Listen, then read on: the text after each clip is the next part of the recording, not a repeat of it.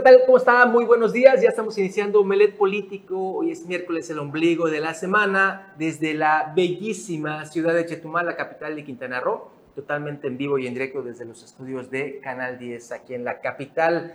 Saludo con muchísimo gusto en esta mañana mi amigo César Castilla. Tenemos mucha información. ¿Cómo estás, César? Buenos días. ¿Qué tal, Juan Pablo? Buenos días, buenos días a todo el auditorio. Estamos iniciando efectivamente Omelet Político este miércoles ya 17, si no me equivoco, de agosto de 2022. Tenemos mucha información que compartirle los próximos 60 eh, minutos. Vamos a hacer un recorrido en todo el estado de Quintana Roo, en cada uno de los ayuntamientos, lo más relevante que se han estado haciendo en estos lugares, así como también una nueva información eh, que se ha generado aquí en el IECRO, si no me equivoco, Juan Pablo, así como también de las cuestiones policíacas que posiblemente se pudieron dar durante la madrugada, bueno, noche y madrugada del día de ayer. Sí, hombre. Oye, César, eh, no sé si ya tenemos en nuestra superproducción las imágenes de este cuarto, de la cuarta etapa de la remodelación del bulevar.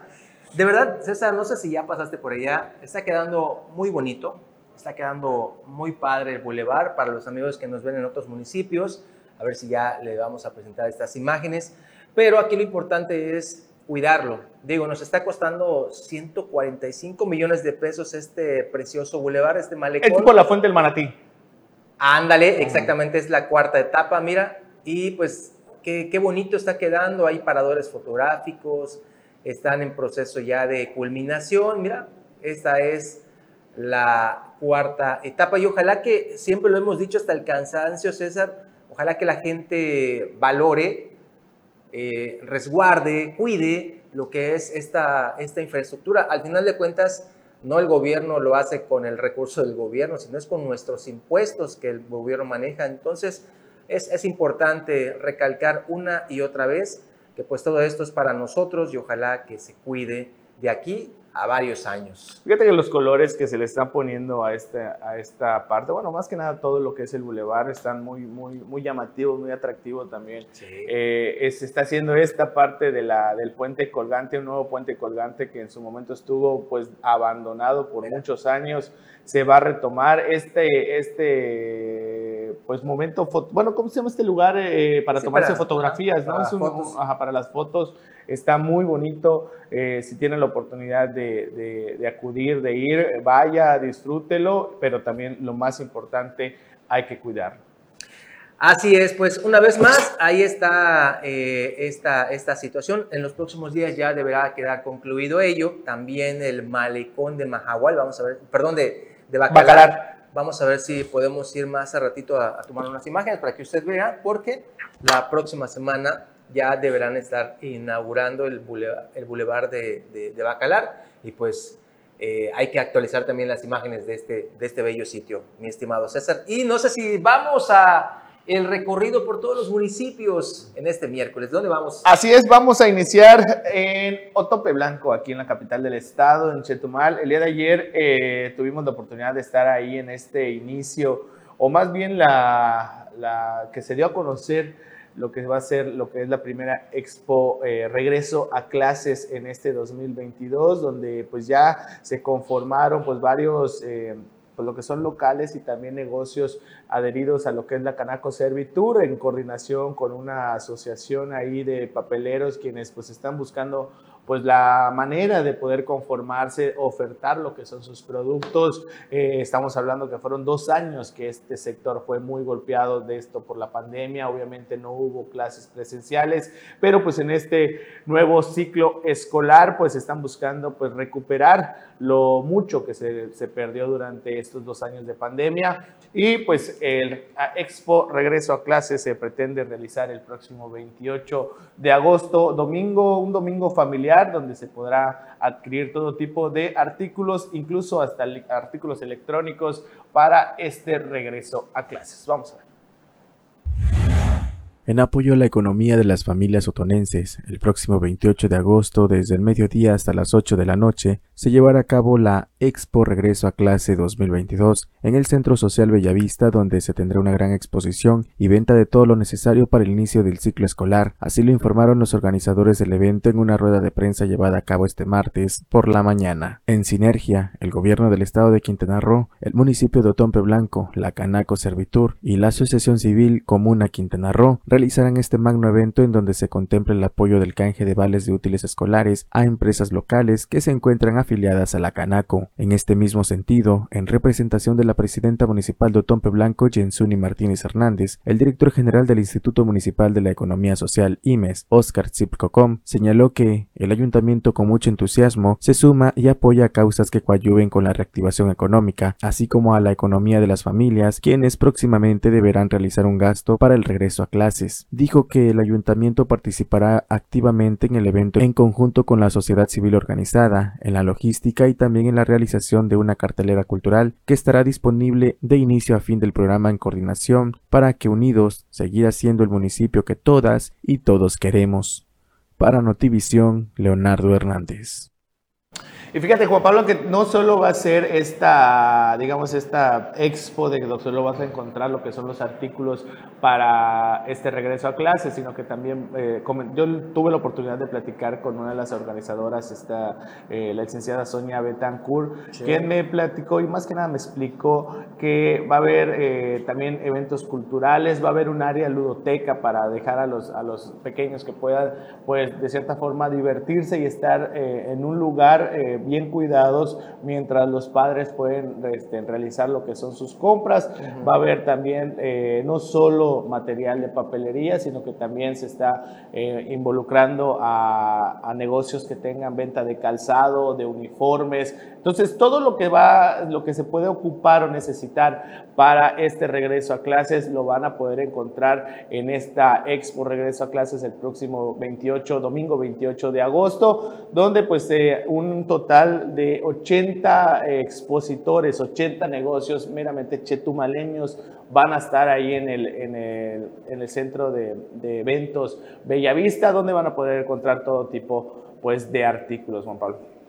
Pues sí, además recuerde que según lo que dice el presidente de la Cámara Nacional de Comercio aquí en Chetumal, pues cada papá estaría gastando, papá, mamá, eh, estaría gastando de 350 a 500 pesos por hijo por hijo en este regreso a clases en la, en la compra de útiles escolares. Así que esta es una oportunidad para encontrar artículos a un precio mucho mejor y con eh, mayor eh, diversidad de productos. y comparar precios también, porque eh, eh, lo que me comentabas también esta, la organizadora Sonia, es de que sí, efectivamente, como bien comentaste, es entre 350 o incluso hasta un poco más dependiendo, dependiendo pues el nivel educativo del hijo, así como también pues la escuela en la que este, se encuentre, pero pues las, las listas de útiles escolares ya están publicadas, ahí se pueden encontrar, incluso usted puede entrar a, a Google y ahí pueden poner listas de, de regreso a clases dependiendo el grado de, primaria, secundaria, incluso hasta en bachillerato, donde podrán encontrar este tipo de, de, la lista, donde lo que va a ocupar cada uno de los hijos, porque también eh, Sonia nos comentaba también que puede ser hasta entre 900 a 2.500 pesos, obviamente si el nivel de su hijo es, es mayor, ¿no? Y pasando a más información y continuando con este recorrido aquí en el estado de Quintana Roo, nos vamos hasta Solidaridad, donde ahí se han estado promoviendo lo que es el empleo, esto de manera permanente. Promover el empleo y contribuir al bienestar de las familias es prioridad para el gobierno que encabeza Lili Campos, razón por la que se realizó la Feria Municipal del Empleo número 16 en el segundo parque de Villas del Sol, donde se contó con la participación de 31 empresas que ofertaron 2.107 vacantes. En esta jornada estuvieron presentes diversas direcciones municipales con el fin de hacer fácil y rápido el proceso de contratación, ya que en el mismo lugar se puede sacar la carta de antecedentes no penales, así como constancias de residencia y vecindad de modo que pueden ser contratados el mismo día. Eduardo Morales, ciudadano solidarense quien acudió a la feria de empleo, agradeció al Ayuntamiento de Solidaridad por acercar estos programas a las colonias. Nos facilitan las cosas y nos ayuda, por lo que invitó a todos los que buscan trabajo a acudir a estas ferias de empleo, expresó. Para Notivisión, Leonardo Hernández. Pues ahí está y pues vamos a, hasta el municipio de Benito Juárez ahora, hasta la ciudad de Cancún, donde pues estamos en época de lluvias, en época de posibles fenómenos naturales, que por cierto en un ratito más le vamos a tener toda la información actualizada con César respecto a esta posibilidad de, lluvias en el transcurso del día y para los cinco días eh, posteriores, es decir, dentro de unos cinco días Ah, también hay que mencionar un tema ya eh, eh, que no hay que tenerle temor porque no viene nada, pero más claro, se lo vamos a un ratito más. En Cancún están realizando la limpieza de alcantarillas y todas estas cuestiones, limpieza de pozos de absorción para evitar en el futuro inmediato inundaciones. Vamos hasta esta ciudad con nuestros compañeros reporteros.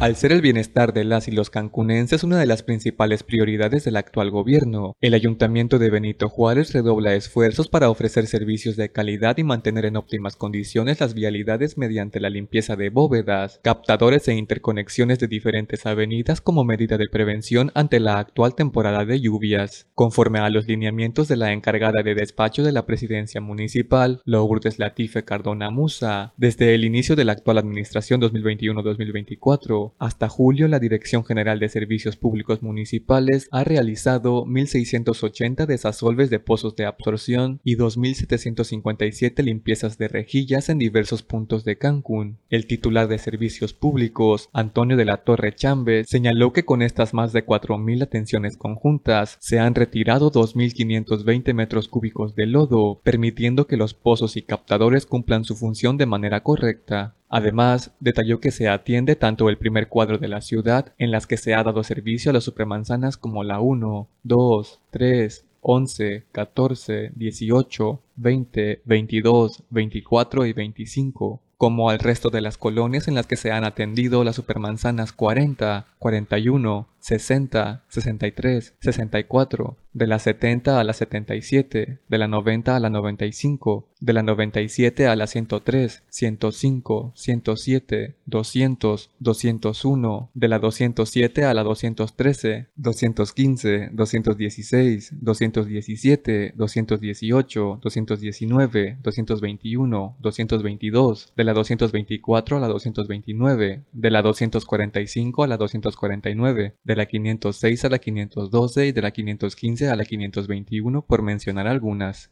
Para Notivisión, Mario García.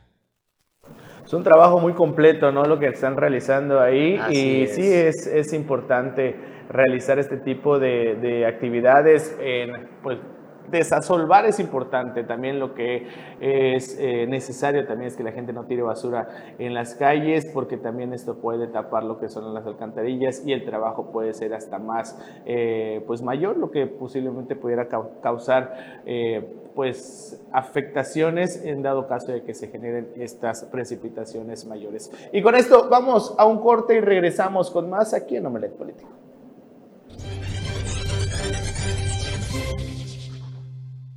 Y ya estamos de regreso aquí a Omelet Político y continuamos con este recorrido en todos los municipios de Quintana Roo y regresamos hasta Solidaridad, donde ahí se llevó un exitoso foro para eh, la trata de contra la trata de personas en Playa del Carmen. Vamos a ver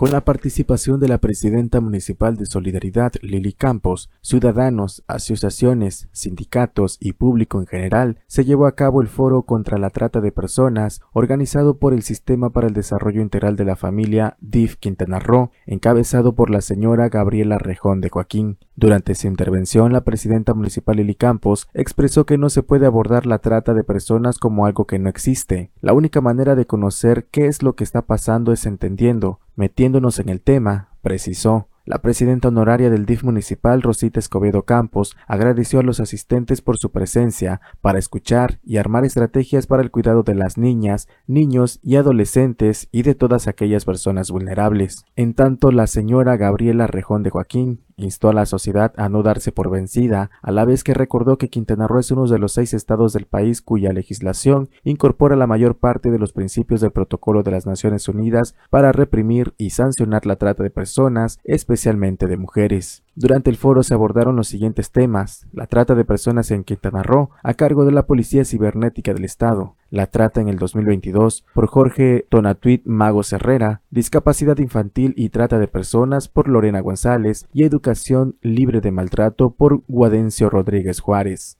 Para Notivisión, Leonardo Hernández. Vámonos hasta Tulum. Fíjese, eh, siempre lo hemos dado a conocer, pero se está viendo con mayor incidencia. Ahora se ha detectado ya en este municipio 10 cenotes con presencia de eh, pues aguas residuales, aguas con coliformes fecales. Entonces, esto es básicamente porque no hay plantas de tratamiento de aguas negras. Tenemos la información muy delicado este asunto desde el municipio de Tulum.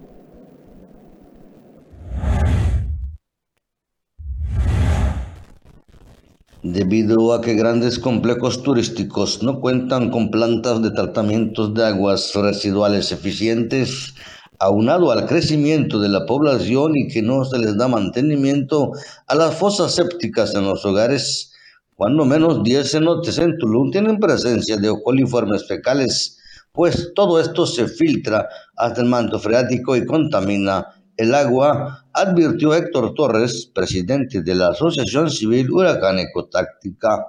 Pues sí, es un tema que ya mucha gente ha escuchado eh, hablar de ello y pues es tan grave como que llegan al manto acuífero. Entonces, eh, urge, urge implementar las tecnologías y urge implementar un buen sistema de drenaje, un buen sistema de tratamiento para proteger el agua. Necesitamos proteger el agua. Esa es la raíz de todos los problemas. De acuerdo con Héctor Torres, la Comisión de Protección contra Riesgos Sanitarios de Quintana Roo no aclaró qué acciones se están llevando a cabo en los cenotes que presentan alto grado de contaminación como restricciones al nado o posibles clausuras, siendo estos el cenote Cristal, Calavera y Casa Cenote, declarados por la misma Coferpris en alerta roja. Para Notivisión informó desde Tulum Francisco Canul. Importantísima la información que nos presenta Francisco y ya se integra a la mesa de acrílico el profe de la información, Anuar Moguel, a quien saludo con mucho gusto, Anuar. Buenos días. Buenos días, Juan Pablo César. Buen día a todo el público de Malet Político. Bueno, este, no sé si ya tenemos las imágenes. Fíjense, anoche me llegó el acuerdo ya eh, que se aprobó en el, en el, Consejo del Instituto Nacional Electoral respecto a quien eh, ha sido designada ya como la nueva presidenta del Instituto Electoral de Quintana Roo, electa. Todavía no. ¿Ya, ¿Ya está el acuerdo? El acuerdo tiene que ser aprobado el próximo lunes en sesión. Ah, bueno, es el próximo lunes. Eh, bueno, yo pensé que ya estaba listo. De hecho, o sea, ya está listo el acuerdo. Ya me dijeron que ya estaba listo y todo. Bueno, le vamos a hacer un adelantito. Ana ya me dio el dato interesante de que sería el próximo lunes, pero pues ya nos están adelantando que ya prácticamente queda así. Es una fotografía de esta, esta muchacha. Se llama Rubí Pacheco. Eh, aquí la vamos a tener. A ver si la.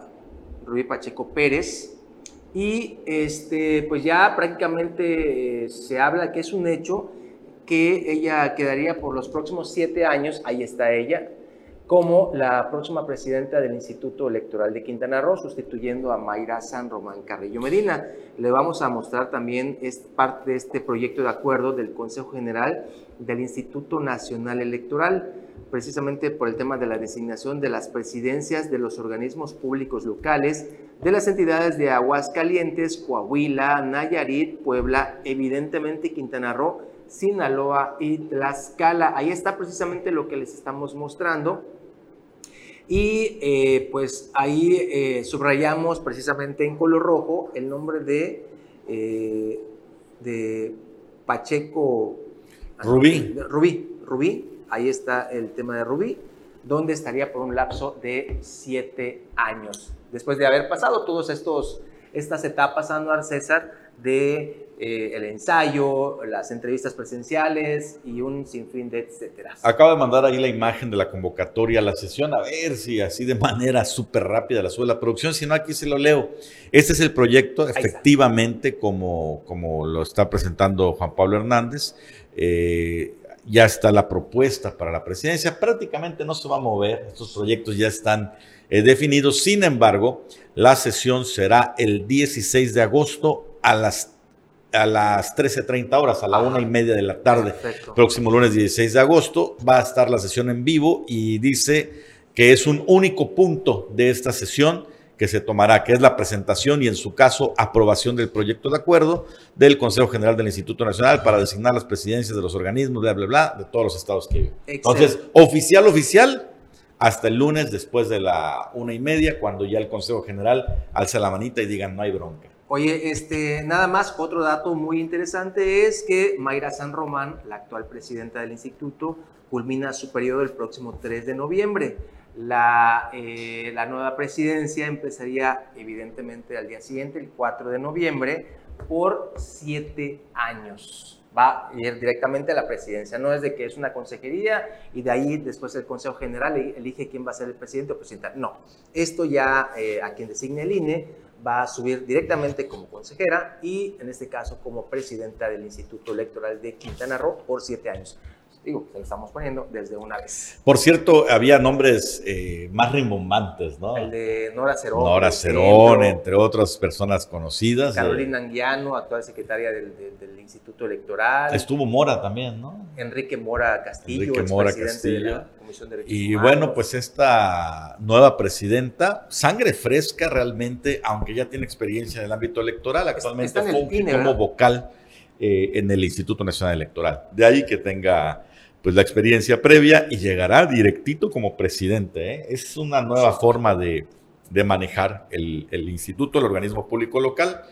Adiós a Mayra San Román eh, Carrillo, pues un desempeño eh, gris, tuvo algunos problemitas por ahí, salió avante, logró terminar, concluir su periodo, pero pues hasta allá. Le agradecemos muchísimo también al contador José Polanco Bueno que nos envió estos datos exactos de cuándo concluye la actual presidenta y cuándo estaría dando inicio también. Titular del órgano de control del Instituto Electoral de Quintana Roo. Oye, y hablabas de, funcionarios grises o de demás, Anuar César, la declaración que dio Luis Fernando Chávez Cepeda en estos días con el tema de la inseguridad y demás, dijo, Estamos es que mucho no mejor en otros estados. Qué bárbaro. De verdad, quedé, quedé estupefacto con esta declaración que da uno de los que ha tenido una comisión importantísima, la de Seguridad Pública y Protección Civil en el Congreso local, que pues pasó ah, este eh, sin pena ni gloria, más que gris. Tiene, tiene Luis Fernando Chávez, eh, digo, ya, ya se va, ¿no? Pero eh, en retrospectiva, tiene experiencia en el área como para presidir esta comisión? Como para haber presidido esta comisión. Acuérdate, Anuar, que a Luis Fernando Chávez, cuando se empezó la repartición de comisiones, a él le tocó una, si no me equivoco, era de cuestiones del medio ambiente. Hizo su berrinche y fue que le dieron posterior la de seguridad pública y ahí ya quedó contento. Pero no, no le iban a dar esta comisión. Sin embargo, pues fue uno de los gritos que, que hizo al principio y pues le dio. Hoy ha sido una decepción tremenda. Ahora fue un completo aplaudidor de todos los sectores del área, ¿no? oposición, sí, sí, oposición. De José Alberto Capella y hasta el momento sigue defendiendo pues la, política de seguridad, señalando que pues no estamos tan mal, o sea, vayas a Chihuahua, ahí están peor, vayas a Jalisco, a Michoacán, ahí sí están mal, aquí estamos bien relax. Eh, yo comentaba ayer en otro espacio, que el señor diputado se equivoca, que debemos medirnos con nosotros mismos, ¿no? Quintana Roo se debe medir con Quintana Roo. Claro. Y en ese tema no hay vuelta de hoja. las encuestas de percepción realizadas por el organismo federal, por el INEGI, dan claridad de que los quintanarroenses no nos sentimos seguros.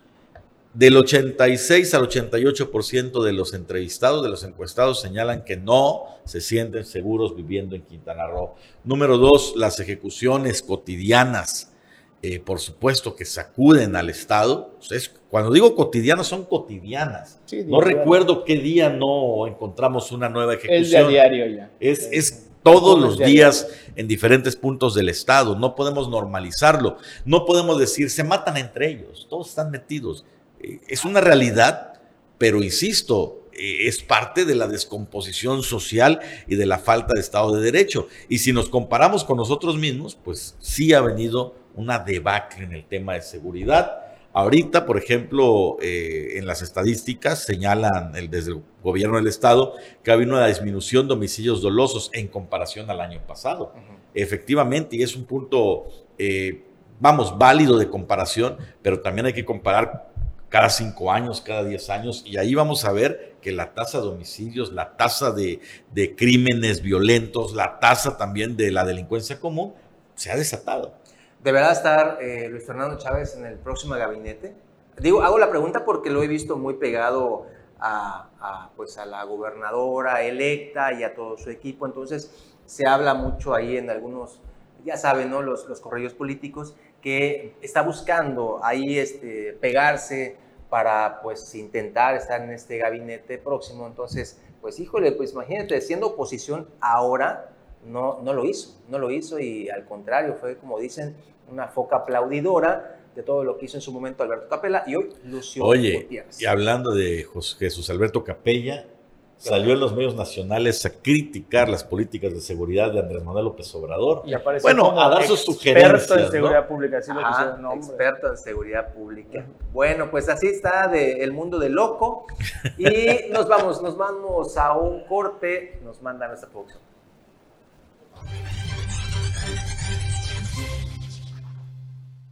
Una fe de ratas, de repente, como dice aquí mi estimado Juan Pablo, de tanto que habla uno, dice tonterías sin pensarlo. Eh, efectivamente, ayer se hizo el nombramiento, la sesión fue el 16 de agosto, estaba confundido con el lunes por una razón. El lunes se oficializa su eh, periodo, el lunes arranca, digamos, al frente del organismo local del IECRO, pero la sesión fue ayer a la una y media de la tarde, así que sí, ya está electa como presidenta y ahí el error fue mío de confundir las fechas. Entonces hacemos la precisión. Ya desde ayer se hizo la sesión, ya es eh, la presidenta Rubí Pérez. E, es este, sí, Pacheco me parece. No sé si Pérez Pacheco o Pacheco Pérez, y a partir del lunes ya entran funciones. No, no, no, no, no. De, de, acuerdo a lo que nos dice el contador Polanco, eh, ella, eh, Mayra San Román, termina hasta el noviembre, 3 de noviembre. Y a partir del 4 de noviembre ella ya entraría en Entonces, al partir del lunes lo hacen oficial. Ajá, pero ella ya sería prácticamente la presidenta electa, así como la gobernadora electa, así ella presidenta electa, ¿no? Pero sí es cierto eso, a veces uno está bloqueando tanto, tanto que está Se le cruzan los cables. Imagínense, es 17 y le estoy dando 16 como lunes, ¿no? Se me fue por completo, una disculpa, pero ya hacemos la corrección y la fe de ratas necesaria. Y vámonos con más información. Pues vámonos hasta Isla Mujeres, donde ahí la presidenta municipal de este municipio, Atenea Gómez Ricalde, pues ya está iniciando, o más bien continuando con las rehabilitaciones de las carreteras. Esto ahí en Playa Mujeres. Vamos a ver.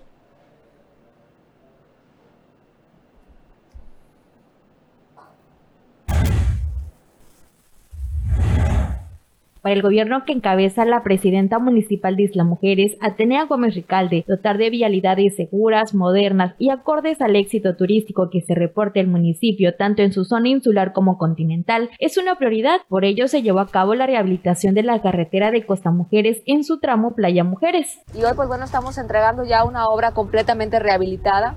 Esta es la carretera que estoy empujando y estamos eh, gestionando a nivel federal porque son 25 kilómetros de playa de la zona costera de Isla Mujeres. Este tramo en específico son 4.5 kilómetros que corresponden al tramo Playa Mujeres, pero es un proyecto que, bueno, hoy nos ayudó en esta primera etapa el gobernador Carlos Joaquín, pero que he platicado con la gobernadora electa Mara Lezama. Ella cree en el proyecto del Boulevard Costa Mujeres y estoy segura que juntas vamos a empujar este gran boulevard que además eh, Costa Mujeres promete ser ese gran destino turístico del Caribe mexicano en los próximos años. Se mencionó que estarán buscando los fundamentos legales para poder ampliar los carriles de esta carretera, ya que toda la tierra es privada, así que están recuperando las áreas de donación y los derechos de vía que le corresponden al ayuntamiento. Pues hoy por hoy este es el derecho de vía que se tiene. ¿Qué estamos haciendo? Estamos haciendo los trámites para encontrar el fundamento legal para poder tomar este otro derecho de vía con quienes son los poseedores de la tierra. Recordemos que aquí todo es tierra privada, aquí no hay tierra municipal. Esto todo es tierra privada y lo que estamos haciendo es recuperar esas áreas de donación, esos derechos de vía que le corresponden al ayuntamiento para después poder hacer la gestión correspondiente de las vialidades, carreteras, guarniciones y embellecimiento de un bulevar en su caso. En esta zona se realizaron diferentes procedimientos, por lo que se hizo una gestión ante el gobierno del estado. En algunos casos se reconstruyó la vía y en otras fue una rehabilitación, dependiendo del daño que presentaban, por lo que se afirmó que era necesario mejorarla, pues todos los días transita una gran cantidad de trabajadores y turistas. Fueron diferentes procedimientos. Aquí hicimos una gestión ante gobierno del Estado. Es una obra de la Secretaría de Obras Públicas del gobierno del Estado. En algunos casos fue reconstrucción, en otras rehabilitación, dependiendo del grado de daño de la zona. Reitero, esta es eh, una carretera que era urgente para seguridad de todos los usuarios y para permitir un mejor patrullaje en la zona.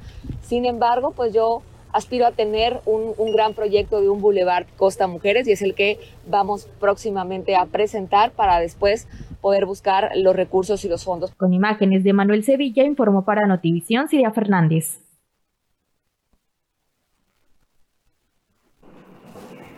Ahí está. Oigan, y fíjense que aquí en la capital siguen dándose lamentablemente el robo del cableado de energía eléctrica a los postes del alumbrado público. Eh, les decíamos ayer que se habían robado 800 metros de un tramo de la Avenida Universidad.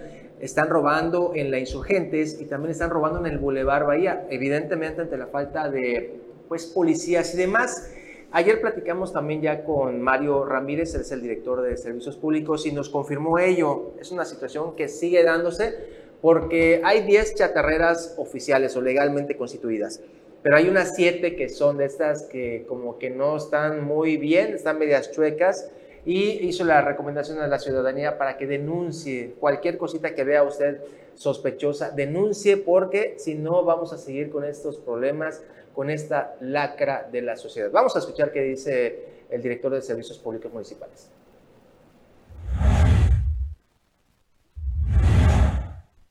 Varias partes de la ciudad de Chetumal están sufriendo el robo del cableado eléctrico del alumbrado público a manos de ladrones que actúan con total impunidad generando un daño al patrimonio público y afectaciones a cientos de habitantes de la capital. Por tramo se llevan cientos de metros de cables de cobre, reveló el director de Servicios Públicos Mario Ramírez. El problema es que no se ha dado con estas personas que lo hacen en camionetas, haciéndose pasar incluso por trabajadores de la comuna y lo hacen en horas donde no se da movimiento de personas. Sí tenemos algunas este, complicaciones con el tema de robo, hemos tenido bastante, bastante este, de afluencia en ese tema. Sí es una problemática porque lamentablemente nos desconectan algunos sectores, nos desconectan avenidas principales y esta problemática la tenemos más que nada en lo que es las partes del centro de la ciudad. Tenemos ya algunas fotografías este, de personas que nos han dicho más o menos qué características de las personas. Lamentablemente no hemos podido encontrar infragante a las personas que lo están haciendo, pero pues estamos muy pendientes de ello con la policía municipal. Lamentablemente o nos quitan el cable subterráneo o nos quitan los cableados de los postes realmente. Entonces, aproximadamente en una en una en la parte de la avenida Universidad nos robaron aproximadamente casi 800 metros de, de cable este cable es cobre, lógicamente, y se hace atractivo para ellos. Y con las chatarreras que están registradas, que están legalmente eh, en forma, nosotros ya platicamos como parte de servicios públicos, los cuales cuando una persona llega a, vender algún material, ya sea una luminaria, una alcantarilla, este, cable, cobre, etcétera, este, no lo deben recibir, no lo deben comprar y nos deben notificar a nosotros. Estas lacras de la sociedad siguen con impunidad robando de todo, ya sean tapas de alcantarillas, luminarias o el cableado del tendido eléctrico. Ante ello se ha optado por cambiar al material de aluminio, pero aún así se siguen dando estos robos a todas partes de la ciudad. Solamente la noche de este lunes se llevaron más de 800 metros del cableado de la avenida Universidad y en todo el mes se han llevado del tramos del Boulevard Bahía y también de la Avenida de los Insurgentes. Para Nutrición, Juan Pablo Hernández. No, está pesadísimo ese tema, pero insistimos, mientras no haya mano dura, sobre todo contra los eh, que compran el material, porque es allí donde se puede cerrar la llave, ¿no? Mientras no haya mano dura, esta situación va a seguir. Imagínate, dejan, se roban el cable del alumbrado público, dejan a la ciudad sin luz, sin tapas de alcantarilla, sin agua, porque también se roban los cables de la Comisión de Agua Potable. Entonces, ¿de qué se trata, no? Yo voy más a la prevención, es importante también la prevención del, delito, esto que, que, ha estado ocurriendo aquí en, en, Chetumal, la falta de patrullas, de operativos, de vigilancia, todo esto es lo que también está afectando a, a, a, la, Chetumal y que se aumente no solo los robos también de lo que es la, el cableado eléctrico, sino que también los robos o más que nada los delitos patrimoniales han aumentado y, lo he mencionado varias ocasiones aquí en, en Omelet sobre esta, esta situación que pueden llegar a ser hasta 5 a 7 robos a casa habitación, eh, robos a transeúntes, los que se cometen prácticamente a diario en Chetumal. Esto ante la falta de pues, lo que son las patrullas, hemos dicho y lo he reiterado en infinidad de ocasiones, eh, si usted se da una vuelta sobre la avenida Machuchac antes de llegar a la calle Chico Zapote, hay un taller mecánico donde prácticamente a diario hay de dos a tres patrullas inservibles que están ahí. Esto debido a que no se les da el mantenimiento necesario, no se les da eh, los cambios de, aceite, cambios de, de, lo que necesita la, la, unidad para poder funcionar. La, la, empresa que da arrendamientos, estas patrullas, pide como mínimo que se tenga el tanque lleno de las unidades para poder eh, pues circular. Esto debido a una falta de, recursos para que las pues, se carguen eh, de manera completa las unidades, pues traen los tanques abajo de medio tanque. Esto también afecta a lo que es la bomba de gasolina y es una de las tantas pues eh, imperfectos que tienen estas patrullas y por ende se la pasan prácticamente en el taller porque obviamente también la empresa que se encarga del arrendamiento no se hace cargo de la garantía. ¿Por qué? Porque no cumplen con las indicaciones que ellos dan como empresa. Y esto pues también repercute ante la falta de recorridos, de patrullajes y la prevención del delito, pues prácticamente no la hay en Cheto. Y con esto nos vamos a un corte y regresamos con más aquí en Omelet Político.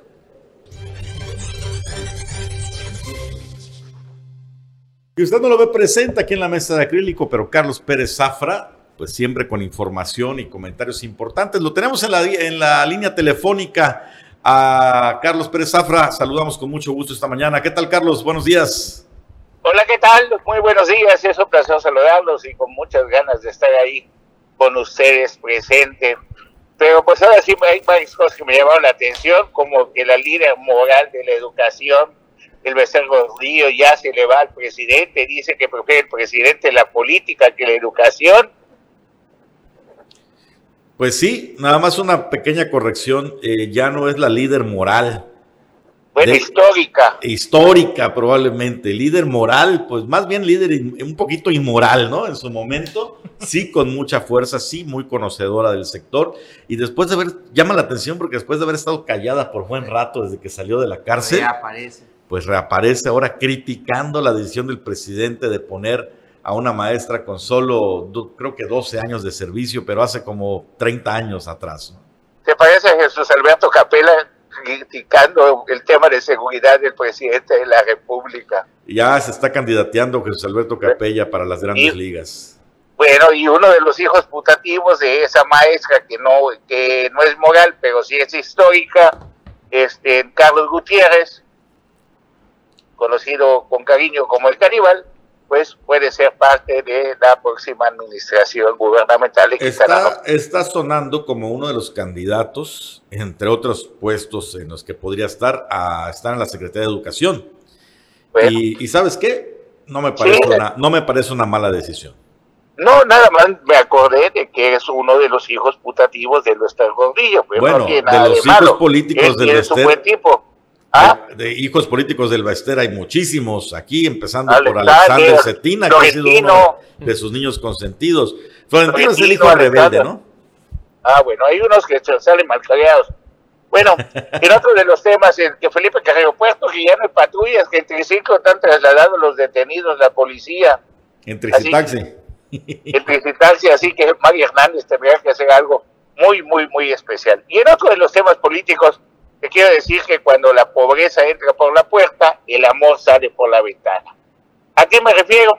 A que la destrucción interna de Morena, el divisionismo que se va a generar en Morena por esas elecciones, en estos jaloneos, de que todos hacen lo que quieren, de que todos están en campaña, algunos se ofenden porque les llaman corcholatas, otros orgullosamente corcholatas, pero todos están en campaña. Una semana Ebrard, otra semana Claudia Sheinbaum en, en los diferentes estados de la República, Adán Augusto todos los días, hasta el mismo Ricardo Monreal.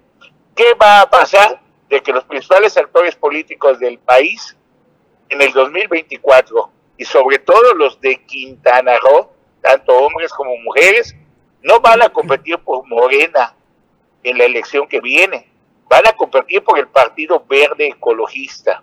Y vamos a ver increíblemente cómo los morenos puros, que dan el alma, que el corazón pintado de morena y todo, o sea, de guinda, Sí. pues se van a convertir en verde ecologista. Pues algunos ya empezaron, ¿no? La mutación. Algunos ya empezaron. Por ejemplo, el señor Isaac Yanix pasó de independiente a Rosa con Fuerza por México y ahora ya codeándose Sí, con los verde. verdes. Se anticipa que apenas entrando ya salta la bancada del verde. todos van a ir, todos, la mayoría de los más fuertes políticos, tanto hombres como mujeres, van a competir por el Partido Verde, con el permiso de quien va a mandar en Quintana Roo. Entonces se ve un panorama, un Quintana Roo verde, qué bueno, ¿no? Hablando de la naturaleza, pero te vas a Quintana Roo ecologista. ¿Por qué? Porque Morena va a estar debilitado en el 2024. Imagínate. Y no dudes tú que uno de los que no les gusta que les digan corcholatas porque lo siente ofensivo, compita por la presidencia de la República con el Partido Verde Ecologista de México. Porque hoy en día el chiste de la política no solamente es tragar sapos sin hacer muecas, sino no te pelees de- con nadie de verdad. No, sí. Y en este juego de ajedrez hay que reconocerlo. El Partido Verde ha jugado magistralmente. Y en este Partido Verde no hay que olvidar que tanto el que hoy gobierna como la que va a gobernar también no están peleados No. y son amigos, No. de hecho fueron aliados del Partido Verde. Y súmale, eso- y súmale. Y actores del pasado también. y, actores- y ahí se suma Mauricio Góngora, Félix González Canto, muchísimos personajes. Es más, vamos a ver hasta un Eduardo Espinosa Buchaki, si no me equivoco, hasta también pintado de verde. Bueno, Mario Villanueva ya se pinta Por- de verde. por eso, Dice que iba a invitar a. Leslie Hendrix al verde. Si alguien sabe de, de política, pues, uno de los más reconocidos este, actores políticos se les llama animales políticos porque son así muy, ¿cómo te diré? Muy Tienen, apasionados tienen de la, la política en política. los instintos.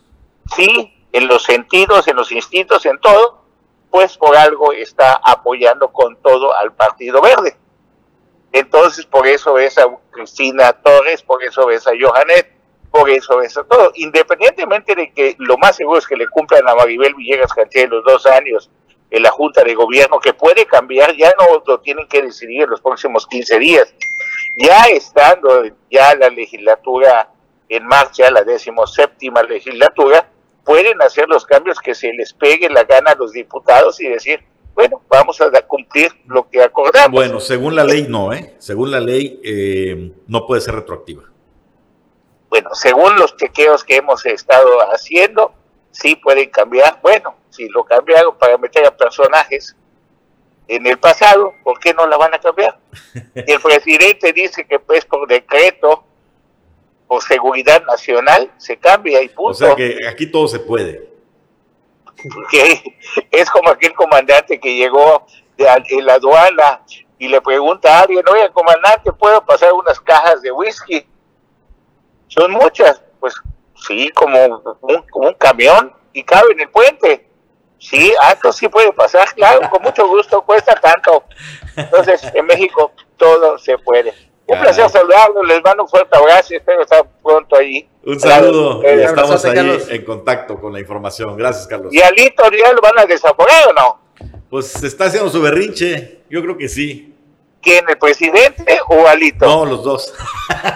Alito. Que tengas un buen día. Igualmente. Carlos Pérez Zafra, desde la zona norte, como siempre, aquí escuchándonos y participando en la mesa de acrílico. Efectivamente, y antes de irnos, eh, queremos mostrarle esta información que nuestros amigos del grupo Pirámide están pues publicando en sus redes sociales, en sus plataformas digitales.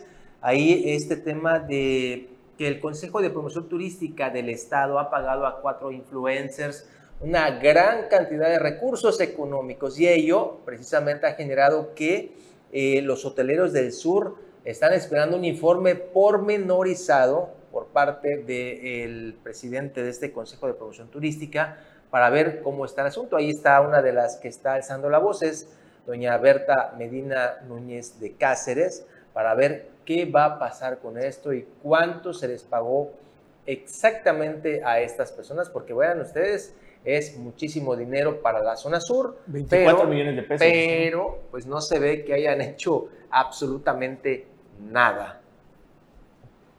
Pues terrible la situación. Y bueno, eh, ya mientras se agota el tiempo de la administración, pues salen más de estos temas a la luz.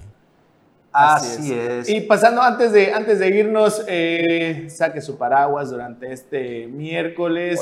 Si va a lavar, pues tenga ahí pendiente que no se le vaya a mojar su, su ropa, aunque pues aquí ya por la avenida San Salvador, aquí donde están los estudios de Canal 10, pues ya parecería se está sintiendo pues los, eh, pues lo que está dejando lo que es la onda tropical eh, número 23, que estará influenciando a gran parte del estado y se va a estar concentrando su presencia en el centro y sur de Quintana Roo, donde, eh, ah, bueno, en el transcurso de este miércoles, donde se va a generar lo que son lluvias, nubosidad, actividad eléctrica, vientos y oleaje. Es importante que se, pues, se tomen lo que son las medidas eh, de prevención. Esto lo da a conocer la Coordinación Estatal de Protección Civil de Quintana Roo. Agradezco a nuestro compañero y amigo Vicente Martín, que siempre está muy pendiente de esta situación y también de darnos la información precisa del clima en el estado de Quintana Roo. Ahí tome sus precauciones, posiblemente haya mucha lluvia durante este miércoles.